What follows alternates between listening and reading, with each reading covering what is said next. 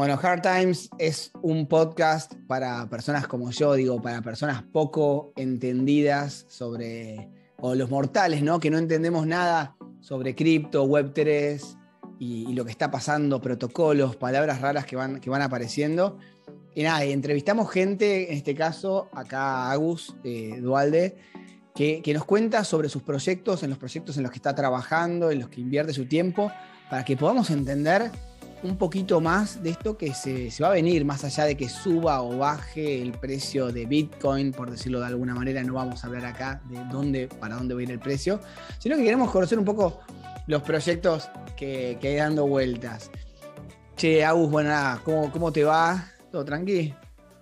Buenas, todo, todo perfecto por acá. Bueno, eh, un me hablabas. ¿Qué? Las secuelas, de, viendo la secuela de Bear Market. Sí, sí, sí, bueno, yo, yo por las dudas, viste, lo, miro, no pregunto demasiado de eso, no quiero que nadie se, eh, se enoje o esté sensible sobre el tema, es plata. Eh, a mí lo que me interesa saber es, eh, es porque voy entrevistando a, diferentes personas y, empiezan a aparecer proyectos nada, que, que, uno no entiende, digo, ¿cómo se le ocurre a la gente hacer esto? Y vos me decías que estabas con, un, trabajando en un protocolo. Digo, ya está, me decís eso y estamos en un ascensor. Me decís, estoy laburando en un protocolo, no sé por dónde seguir. Que, contame un poco qué, estás haciendo, qué, qué es un protocolo, o, el tuyo por lo menos. Y lo del protocolo te lo puedo responder rápido, que básicamente me sumé a esa jerga que veo que se usa mucho. Sí. Pero en el fondo son proyectos, son productos eh, que tienen distintas partes tecnológicas. En este mm. caso vamos a hablar de de lo que es Web3, por decir algo. Eh, tenés su pata blockchain, su pata frontend, o sea, es básicamente un proyecto tradicional, solo que la parte de backend y base de datos se reemplaza por la blockchain y los smart contracts. Eh, para, para, para, tiraste 100, palabras juntas. O sea, para, hacer, no, no sé quién lo va a escuchar del otro lado, digo, pero para hacer un producto tradicional que podría ser no sé, a ver, eh, YouTube. Vamos a algún, algún producto que todos usemos. Hoy YouTube, eh, la versión que entras desde Google Chrome, tipo www.youtube.com, lo que vos ves está programado en una tecnología, ¿no? Y lo que no se ve, digamos, toda la parte de backend está programada en otra tecnología. Y todo eso está almacenado en los servidores de Google o de YouTube en algún lugar en el mundo. Eso es lo tradicional, ¿no? Exacto. Eso es Web 2. Exacto. buenísimo. O sea, Web 3 es como si esos videos o todo eso que pasa por detrás está distribuido por ahí. Almacenado en una blockchain, vamos a decir. Almacenado en una blockchain, perfecto. Exactamente. Eh, que básicamente la definición rápida de blockchain puede ser una base de datos tradicional, solo que está, como decís vos, distribuida eh, en, una, en una blockchain global, sería, donde hay muchos usuarios que hacen un consenso sobre esos datos. Entonces logran como distribuir y, lograr una base de datos global en esta, en esta blockchain, ¿no? Em, ok, o sea que, bueno, perfecto. Y, acá vos estás armando algo, un protocolo. Eh, por ejemplo, a ver, ¿me, das algún ejemplo así, aunque ni los conozca tampoco, eh, de, algún protocolo que, que, sea conocido en el mercado, ponele? me has dicho em, Uniswap. Uniswap, las principales protocolos, los más famosos, fueron muy de la mano de finanzas, o sea, básicamente em, lo que es blockchain y todo este Web3 se empezó desarrollando mucho la descentralización de las finanzas, o sea, llegando al mundo de finanzas tradicional al mundo descentralizado. Eh, y apareció que, la plata no esté en un banco central o que no dependa de. a eso se llama descentralizado, que no dependa de un país, depende de, no sé, de la blockchain. Exactamente. Eh, esto se logró obviamente con Bitcoin, con Ethereum, con distintos tokens, se le dice a, las monedas digitales. Em, y bueno, empezaron a aparecer estos protocolos, como por ejemplo Uniswap, que te sirve como para hacer exchange, ¿no? Quiero cambiar de un token a otro y voy a Uniswap. Aparecieron otros como de... Para, para, dijiste un montón de términos. Em, Algunos lo sé, para lo fui aprendiendo, es la idea de esto. Yo voy, me voy, o sea, espero terminar este podcast siendo un experto en esto, pero te voy a- vamos, vamos a ir interpretando. Eh, hay lo que uno llama monedas, o sea, criptomonedas, Sí. a veces no son técnicamente una criptomoneda, sino que es un token. Es una Muy cuestión de definición, es una cuestión de definición, de cómo No, se armó un- eso, ¿no? Tiene un punto igual, tiene un punto. Sí. Eh, va, por ahí es algo más muy sutil y me gusta marcarlo a mí. Eh, hay criptomonedas que están programadas sobre blockchains y otras que son nativas de las blockchains. Hay una diferencia muy grande ahí y las que son programadas sobre las blockchains, que básicamente son un contrato, Sí, ahora vamos a entrar seguramente en lo que es un smart contract, sí. eh, esas se les suele llamar tokens. O sea, es agarro una blockchain, cualquier, vamos primero a las que son nativas, a, las que, a ver si, si engancha- encontramos ahí alguna que conocemos. La primera blockchain más, la más conocida fue- que fue Bitcoin. eh, la blockchain se llama Bitcoin, Sí. pero la moneda también se llama Bitcoin. y Ok. Es la moneda nativa. Y Bitcoin solo tiene a Bitcoin en su red. Ok, Solo tiene su moneda nativa y no tiene eh, monedas programables. ok, perfecto. O sea, yo no puedo usar hoy todavía la blockchain de Bitcoin para hacer mi moneda. No, no, no podrías. O sea, hay ciertas maneras, pero medio sobre otra capa de escalabilidad sobre Bitcoin. Es más complicado. Ok, y a ver, y la, y la otra que sería Ethereum, ponele. Y, y Ethereum arrancó, vino después como para revolucionar un poco más este desarrollo Mm, y te permite, Ethereum tiene su moneda que le dicen Ether o Ether, Sí, sí. depende de las pronunciaciones, Eh, esa es nativa, que es con la que se pagan las comisiones, lo mismo que con Bitcoin, se usan para pagar las comisiones de la red. Eh, pero al mismo tiempo te permite programar, y estos programas que subís a la blockchain se llaman smart contracts. O sea que la blockchain que se llama Ethereum tiene una moneda de esa, que- que la- eh, originaria de esa blockchain que se llama Ether, Sí. y, o Ether, como la quieras pronunciar. Y yo puedo crear mi moneda, pero en realidad no se llama moneda, se llama token. O sea, yo creo mi contrato, ¿no? Que, eh, lo, me- lo- lo creo con la tecnología de esta blockchain, que es la de Ethereum. ¿no? Me imagino que si hay otras blockchains, lo puedo crear en otra. Sí. Y, y- y se, llama, se llama token. O sea, eso es un token. No, no Eso es es para técnicamente una diferenciarlo, exacto, exacto. Por ahí después, en, en términos generales, todos criptomonedas, solo que hay algunas nativas y otras que son eh, programadas. Buenísimo. Eh, Pará, y te vuelvo entonces al principio. Vos me decías que Uniswap era un protocolo que permitía que uno pudiera intercambiar eh, tokens, ¿no? Tokens o monedas nativas también, por lo menos de las redes que estén. Eh, pero sí, es su misión principal. Que si yo tengo, por ejemplo, no sé, tengo ET- eh, Ether, lo puedo cambiar por alguna stablecoin, por ejemplo, no sé, por USDC o por alguna, no sé. Exactamente. Es como si, que si fueras, vamos al mundo tradicional, fueras alguna plataforma de, de- de intercambio, de exchange y, y vendas, no sé, pesos por dólar, por decir algo. Eh, acá lo mismo, pero con monedas de, de- la, que existen acá. Y que me cobran una comisión, me imagino. Exactamente. Ok. Por lo general, uno paga comisión por la interacción con la blockchain. Las blockchain, por interactuar vos siendo usuario, te cobran una comisión eh, por la ejecución de, de- de lo que quieras hacer. Y el protocolo quizás tiene su propia comisión, ¿no? Para su rentabilidad y su, su profit. Ah, ok. Eh, Te, te- te entonces- entiendo. O sea, si este protocolo de, Uniswap utiliza la blockchain de Ethereum, Ethereum cobra algo. Exacto. En su, mo- en su moneda, en su propia moneda, que moneda. creo que es Ether. Sí, Y además, Uniswap te puede cobrar su comisión por utilizar el protocolo y cambiar eh, una, una, Es- exactamente. una moneda por otra, ponele. Es Ok. como decís, eh, sí, cobra creo que Uniswap lo tiene fijo, depende de la versión, pero tiene el 0,3%, ponele, de, de lo que se, se intercambia, te cobra, y después vos pagás por tu cuenta eh, la comisión de, de Ethereum. Por interactuar es eso. Perfecto. ¿Ese es el, el- el gas fee del que se habla o el gas fee es, es- es el que te cobra la blockchain directamente? El, el gas fee es el que te cobra la blockchain. No quería meterle el término gas, pero es eso. El No, gas que se escucha, ¿de, de cuánto pagaste de gas? Y yo escucho y digo, ¿de, de qué están hablando? Claro. Eh, el gas es eso. El gas es la comisión que te cobra la blockchain por interactuar con ella. Más que nada por, por hacer un cambio de estado, por decir algo. Buenísimo. Y ahora, después de esta, de esta ¿cómo se llama?, explicación de, de Crypto for Dummies, que, que, no sé si en las próximas ediciones de Hard Times la, la voy a tener, porque ya algunas cosas aprendí.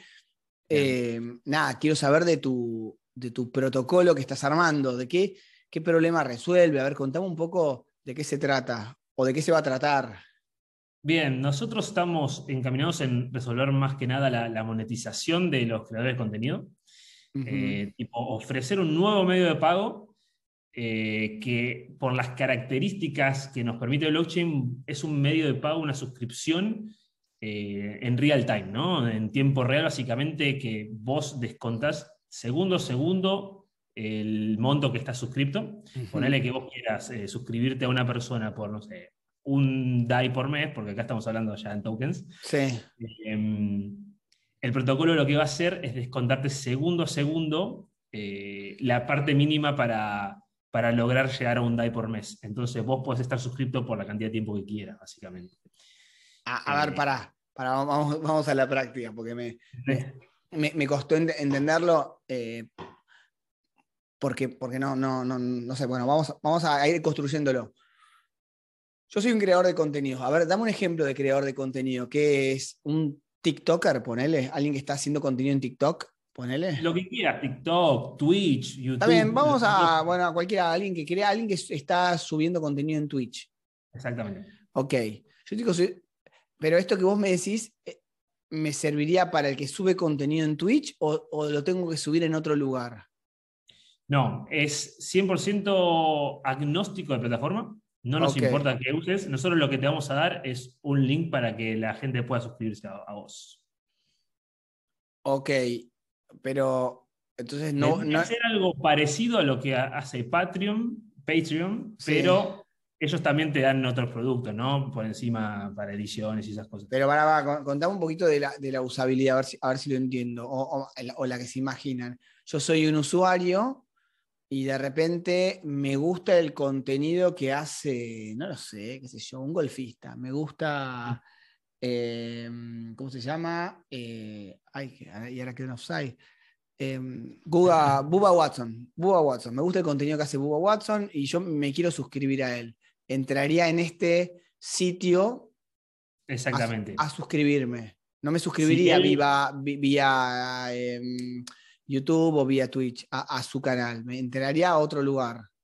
La idea principal es eh, trabajar con los, con los, creadores para que ellos promuevan ¿no? el uso de esto. ¿Por qué? Porque okay. acá lo que estamos creando es algo más descentralizado, más transparente con el tema de, de, comisiones, ¿no? Porque ponele, hoy en día vamos a los casos que queremos resolver nosotros, al problema actual. Si te suscribís por Twitch, te cobra, no sé, 50% Twitch para, de la suscripción. Ellos se quedan y a vos te llega la mitad de, de lo que el usuario se suscribió. Ok. Entonces la idea acá es poder hacer algo mucho más transparente y si vos querés que tu suscripción sea de un DAI por mes, a vos como creador te llegue un DAI por mes. Para. Yo como usuario puedo pagar Twitch. O sea, como YouTube sé que lo puedo pagar, tiene una suscripción. Eh, Twitch ¿no? sí tiene sus propias suscripciones. Perfecto. Yo me suscribo a YouTube, ponele. Uh -huh. de, y de mi suscripción, yo vi todo el tiempo que me suscribí, vi el contenido de una sola persona, por decir algo. A esa persona le llega una proporción de mi suscripción. Ahí no te seguí. Yo me suscribí y pagué YouTube Premium por mes, ponele. Ah, y no, no, no. Me parece que la monetización en YouTube va por el lado del contenido y la repercusión que generaste, va por, okay. por otro tipo de lado, ¿no? Sí. Eh, a YouTube, en YouTube hay una muy. No importa, no importa. Si, no, explícamelo para el caso este. No, no, no, no importa, no, no quiero entender no, YouTube. No, ¿eh? acá básicamente sí. lo que te estamos dando es una alternativa a los medios tradicionales.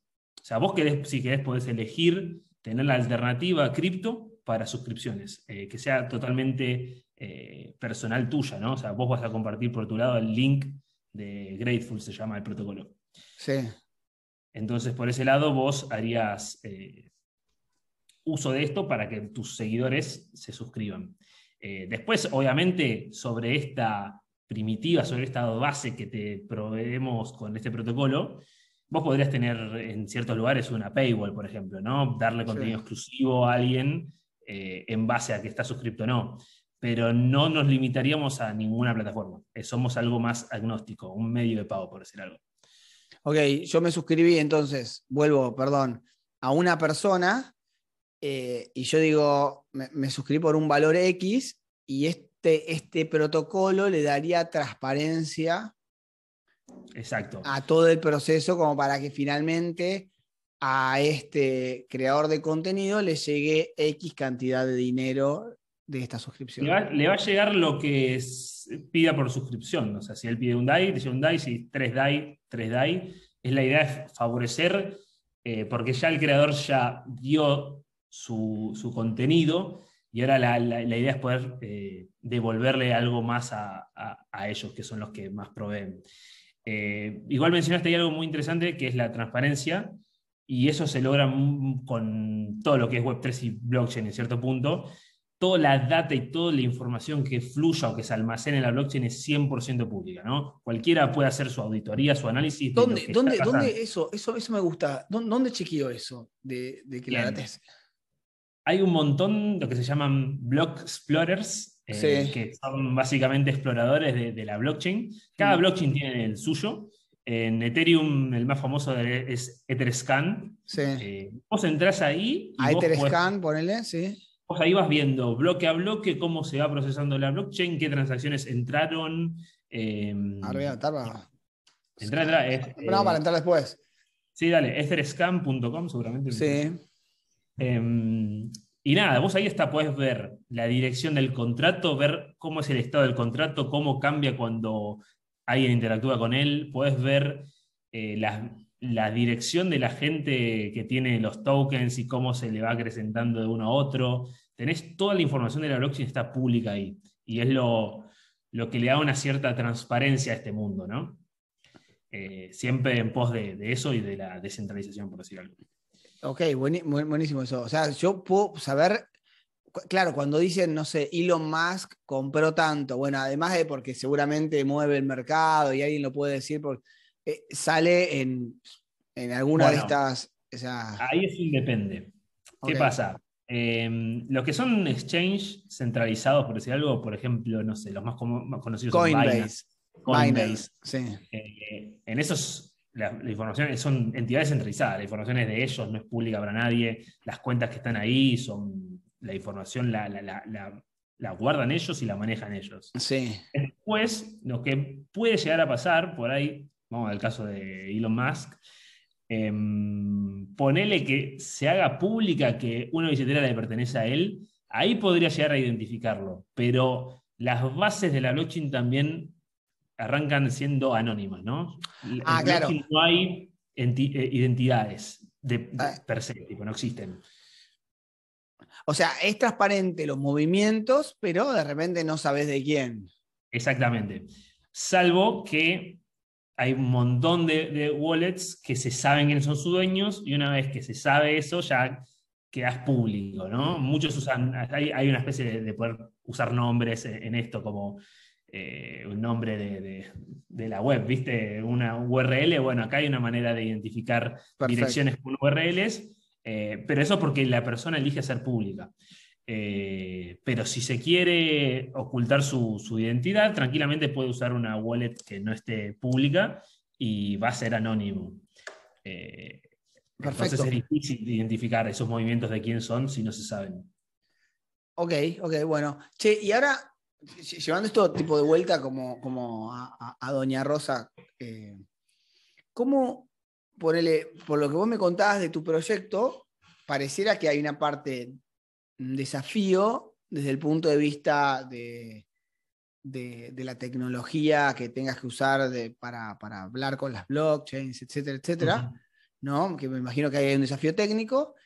Y después hay un desafío de, de producto, de, crear un producto que realmente, eh, no sé, más allá de que la tecnología sea Web 3, porque podría ser Web 2, sea entendible y que, yo como consumidor de contenido pueda suscribirme a esto y el otro que es el creador de contenido pueda cobrar. Digo, hay, como, hay, un desafío de ahí seguramente. Y, acá la pregunta es, o sea, ¿cualquiera podría hacer un proyecto Web3? O sea, digo, si consiguiera a, quien le programara la parte que, no sabe. Eh, ahí tocaste dos puntos, voy a responderte primero la pregunta, que es 100% sí. Eh, es un mundo súper abierto y no solo abierto, sino que se habla mucho de la composabilidad, no sé si lo estoy traduciendo bien, pero bueno. Eh, la, idea de que... Puedas. es que es muy difícil en este mundo, se usa mucho palabra en inglés y español, a veces las traducciones es imposible. Em, la idea de la composabilidad es que los contratos, por decir algo, son abiertos. El código tiende a ser público, transparente y que no se oculta nada, por lo cual te permite como reutilizar muchas partes. Yo de un protocolo que ya está en la blockchain corriendo y me puede servir, yo puedo usar sus contratos, tipo comunicarme de contrato a contrato y empezar a, agregar funcionalidad, algo que ya existe. Entonces es como súper abierto, no hay límite de nada. Hay un montón de casos famosos de directamente que copian el código y hacen un proyecto similar con algunos cambios, eh, porque al ser todo abierto y todo tiende a ser open source, porque se prioriza mucho la verificación, tipo la auditoría y verificación de, de uno sobre, sus, sobre lo que está pasando. Entonces, eh, esto, eso tiene que ser público para que la gente pueda ver realmente que no, hay un código malicioso atrás del contrato, ¿no? porque tranquilamente te podrían esconder cualquier cosa. Eh, entonces, esto te permite que la gente, por lo menos del lado, a mí me atrajo mucho el lado más desarrollador, los desarrolladores pueden entrar ahí y empezar a construir sin ninguna restricción. Eh, empezar a construir sobre proyectos que ya existen, tipo, se pueden poner y aportarles algo y quizás con eso terminan contribuyendo al protocolo, terminan consiguiendo quizás un trabajo en ese protocolo porque le gustaba y le hizo un aporte y lo terminan contratando. Pasa mucho eso en, lo mm. que se llama, acá meto otro término que son las DAOs o las organizaciones descentralizadas que están eh, surgiendo de acá. Eh, es mucho de, de, iniciativa propia, ¿no? O sea, al ser todo tan abierto, se logran estas comunidades y estas interacciones que no pasan mucho en otro lado. No te puedo mm. frenar por todos los términos que decís, porque si no es como una, clase de Wikipedia. Algunas me decís eh, organizaciones descentralizadas y entiendo el, concepto, pero bueno, es como, me imagino que da para otra clase. yo, voy trayendo de todos lados de última. No, sí, lógico. Yo, para, para, también el que escuche, digo que, que, no, no piense, tipo, yo entiendo todo lo que me decís. Algunas digo, ok, hasta acá sí, acá no. Eh, che, y para, o sea, que vos podés agarrar y, copiar un contrato de, de, otra, de otro, por ejemplo, otro token, ponele. Vos, si hay un smart contract que dice que cuando pasa esto, sucede esto otro, no sé lo que fuere. O el, vos lo ves, te gusta, lo agarras, lo copias, pero esos contratos eh, nada, están, me, hablabas del rol de los auditores, están auditados, digo, porque te pueden mandar una cagada y, 100%. y, copiar cualquier contrato y que después tenga un problema tu contrato. Y ha pasado mucho, y es más, eh, qué sé yo, muchas veces lo que pasa son eh, contratos muy de hace mucho tiempo, súper auditados y trabajados, viene alguien nuevo y dice, bueno, yo copio esto porque creo que funciona, y quizás en un futuro aparece un bug que ese equipo lo supo solucionar rápido y el protocolo que lo forqueó, o sea, perdón, que lo copió directamente, em, quizás no llegó a reaccionar, quizás no se percató de esto, o quizás le agregó funcionalidad arriba que terminó rompiendo lo que estaba y terminan apareciendo un montón de hacks por este tema, tipo pérdida de dinero y eso que seguro se escuchó muchísimo por errores en contratos. Y muchos vienen de, copiar e intentar cambiar cosas que no se entienden por ahí de por sí, eh, y, trae estas consecuencias. Y lo que decías de, auditar es muy importante. Creo que cualquier protocolo serio lo que hace es desarrollar y en algún punto pasar por una especie de, auditoría donde literalmente intentan romper tu código del lado económico, de, probar que haga bien lo que haga. Y hay varias empresas que se encargan puramente de, auditorías de smart contracts Em, para después recién ahí como pasar a, lo que sería producción. Eh, o sea, a, que esté, esté, vivo, en vivo ese contrato. Después hay gente que pasa a producción sin auditoría y nada. Y ahí está el riesgo en que lo usas. Si yo sé que estoy usando esto que no pasó para auditoría, y al ser un mundo medio abierto y libre, es mi responsabilidad en cierto punto, ¿no?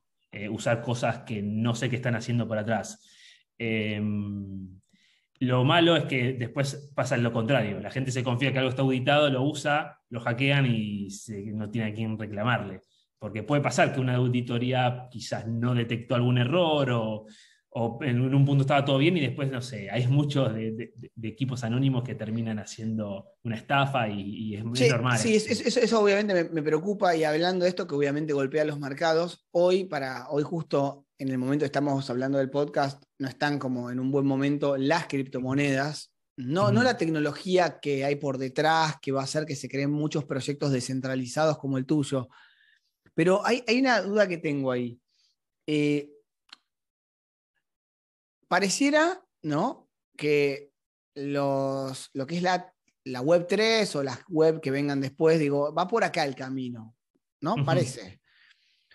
De construir contratos en una blockchain. Hasta ahí lo entiendo, ¿no? Eh, y, que eso dé lugar a un montón de cosas, ¿no? De que pueda... Y ahora, hay varias blockchains, la, la, que todo el mundo conoces es la de Ethereum, pero, pero hay otras. ¿Solana es otra blockchain, por él, o es la moneda? Eh, no, Solana es. Creo que. Bueno, pero hay otras blockchains. Solana es blockchain. Sol es el. No sé si es la moneda. Bueno. sí, sí, la, conozco, la he usado. Perfecto, por ejemplo, pero, por eso digo, hay, hay, otras blockchains más allá de la de Ethereum y, y la pregunta es si hay crisis en las criptomonedas y de repente hay pérdida de credibilidad o lo que fuere, ¿podría afectar a, tu, a la blockchain donde vos estás haciendo todo tu proyecto? Porque tu proyecto es como que de alguna manera, es como, che, yo subí mi código a Amazon y todo mi proyecto está en Amazon y si Amazon funde, y bueno, ¿Qué, pasa? Porque está todo mi producto corriendo. Bueno, por ahí lo puedo copiar y lo pego y lo llevo a servidores de Google. Puede ser. Ahora, acá es como lo mismo, pero en vez de que esté en Amazon, técnicamente está en esa blockchain. Sí. Eh, es un tema súper interesante. podría fundirse tu, proyecto si, esa blockchain desaparece, ¿no? Eso solo para entenderlo, ¿eh? no, no, no, digo que tenga punto, sí, En cierto punto sí. Eh, como decís vos, o sea, hoy en día hay muchísimas blockchains lo bueno de esto es que la mayoría va tendiendo a estandarizarse, por ejemplo, las más, más usadas son EVM, que quiere decir que usan el motor tipo de lo que usa Ethereum, tipo lo copian. Entonces yo el contrato que subo ahí lo puedo subir en cualquier blockchain que sea compatible con la EVM. EVM es la, Ethereum Virtual Machine, ¿no? Es como la máquina que te reproduce el código que subiste, eh, que lo ejecuta. Y la mayoría de las blockchains están basadas en esa tecnología. Entonces vos, yo deployé en, Ethereum, poner que por una rara causa se muera, desaparezca, hay otras corriendo que puedo tranquilamente agarrar el código y copiarlo. O directamente puedo decidir lanzar en múltiples blockchains, ¿no? Eso es otra estrategia que se hace hoy en día. Yo no elijo una, porque por ahí me estoy eh, limitando, ¿no? O sea, básicamente puedo decidir y, estar corriendo muchas blockchains en paralelo, eh, que es otra medio distinto al mundo tradicional que se usa, ¿no? Eh, acá es básicamente como si tuviera distintas bases de datos y, mi protocolo corriendo en distintas bases de datos compartidas por otros lados. Es, raro, pero se usa bastante. Está perfecto. Aus, creo que la dejamos acá porque me voy con la cabeza posta así eh, y el que escuche seguramente también va a tener que tomar notas para, ir, frenar e ir a, Google o a, YouTube a aprender. Eh, nada, posta, de verdad aprendí un, montonazo, así que nada, con, esto te saludo y voy a frenar acá el podcast, después te saludo en privado bien, pero para, el resto de la gente que está viendo, muchas gracias por, haberte tenido acá en, en Hard Times. Dale, no, gracias a vos.